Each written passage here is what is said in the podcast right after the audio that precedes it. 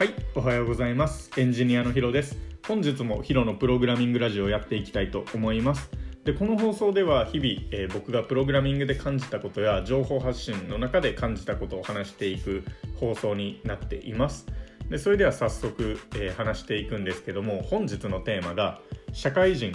平均勉強時間は1日6分パワーワードすぎっていうところを話していきたいと思います。で、これなんか結構ツイッターとかでバズってた内容だと思うんですけどなんか日本人の社会人日本人の社会人というか日本にいる社会人の平均勉強時間は1日6分っていうデータが出たみたいでこれ マジかと思って逆に1日6分だけ勉強するやつおるんとか、まあ、思いながら考えてたんですけどなんかまあいろいろ自分の中で計算してみると勉強する人はめっちゃしてでまあ勉強しない人はマジで1分も勉強しないみたいな感じの、えー計算を出すことができました。出すことができましたというかそういう結果になったんですけども。じゃあ1日、えー勉強時間6分ってどうやったらこの平均出るのかっていうのを考えていったんですよ。その中で、えー僕が計算した結果が、えーこちらになります、えー10人いた場合に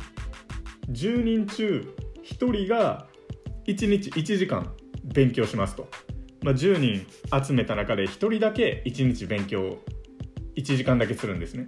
でその残りの9人がじゃあどんぐらい勉強するかっていうと、まあ、これ一切勉強しないっていう方法を取ります。なので10人中1人が1時間勉強。その他は0分っていうのを平均を取れば、えー6分になる感じになります。なので10人いたらうん1日1時間勉強してたらまあ平均を保てると。じゃあ残りの9人何してんねんって何してんねんというかまあ何もしなかったら、えーこういう図になるんですけどこれほんまにそうかなって思ったりするんですね。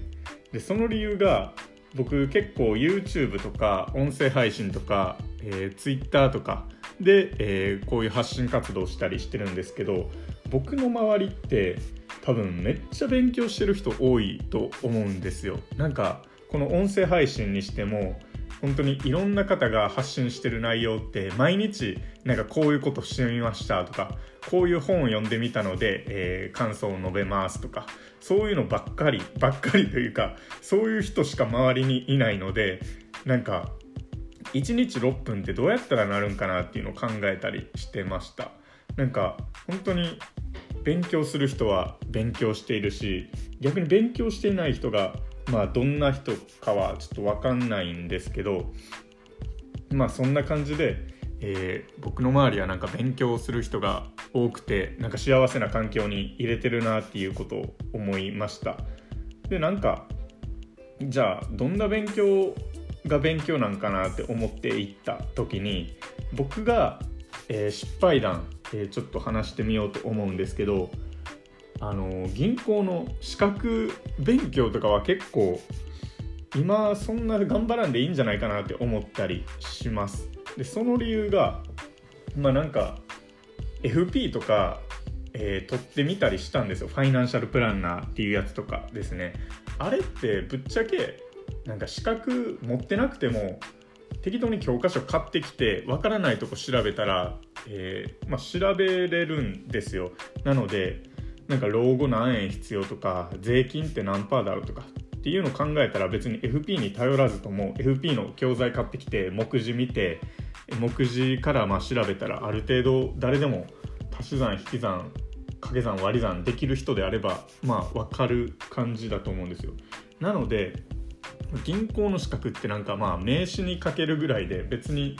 自分の人生をそこまで劇的に変えてくれるかって言われたらそこまで変えないんじゃないかなって思っています。なのでぶっちゃけ銀行のなんか資格を僕1年間で13個ぐらい取ってしまったんですけどなんかそれを今自分の人生にめっちゃ生きてるわって言ったらそんな生きてないんですね。なんか収入が変わったかって言われたら、まあ、1円も変わってないですし、まあもちろんそのまま銀行にいたら出世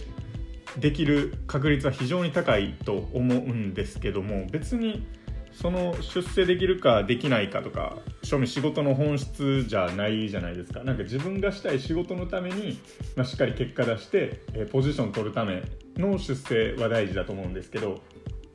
まあ、そういう意味で出世が先行というよりも自分のしたいことがあるから、えー、まあそこのポジション取りに行かないといけないよなっていうので、まあ、頑張るのはいいかなと思うんですけどっていうのを考えたらなんか今で言うと、えー、銀行の資格とかをなんかめっちゃ頑張って取るっていうよりかはもっとなんか現代的に求められてる技術とかを、えー、スキルで身につけた方がいいんじゃないかなって思いました。でそこで、えー、プログラミングっていうのを見つけたんですね。なんかプログラミングやってて面白いなって思ったのがなんか暗記しなくていいっていうところですね。なんか暗記しなくていいわけではないと思うんですけども銀行の資格勉強ほど暗記しなくていいなっていうのが思いましたなんか銀行の資格だと法律系の資格とかもあるんですけどなんか分厚い教科書を1冊分全部暗記してテストとか臨まないといけないんですけどプログラミングでコード書いていく時とかってうわここちょっと忘れたなって思ったら Google で調べたらまあ、参考になるコードとかが出てくるんですよ。これめちゃくちゃ便利だなと思ってなんか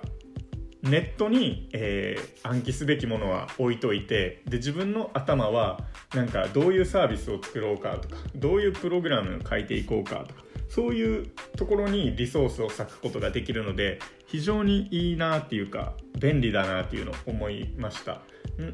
なのでなんかこれからはなんか暗記できる人が強いっていうよりかはなんかネットとかに落ちてる情報をうまく拾ってきてえー、応用できる人とかが、えー、なんか強いんかなって思ったりもしましたなのでなのでなのでというか、まあ、銀行をなんか下げすんでるわけではないんですけど僕はどっちかというとなんかそういう暗記とかしていくよりもプログラミングとかのスキル身につけていった方が今後はいいんじゃないかなって思っています。で多分エンジニアとかになったら自然と平均勉強時間6分じゃ済まされないはずなんですよ。新しい技術っていうのが1年2年とかどんどん変わっていったりとかすると思うので毎日がなんか新しい学びとかあそういう方法もあるんだとか学びの連続だと思います。なのでまあおのずと勉強できる環境に自分の身を置けば平均勉強時間6分っていう事態には陥らないんじゃないかなと。思います。でまあ、逆に勉強していない人は仕事で、まあ、しっかり仕事の中で頑張っているみたいな感じだと思うのでその方法でもまあいいんじゃないかなと思います。まあ、僕の経験談としてはサッカーをしていた時に自主練習とチーム練習っていうのがあって、まあ、自主練習もチーム練習もしていた人の方が結果出てたかなって思うので、まあ、それを社会に置き換えても自主自分で勉強している人と、えー、会社に行ってしっかり、えー、勉強とか結果出している人そういう人の方がこれからまあどんどん結果出していくのではないだろうかと僕は思っているので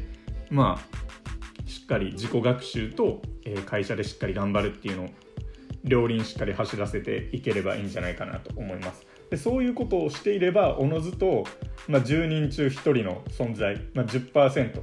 上位10%ですねに入っていけるんじゃないかなと思うので、まあ、ぜひ、え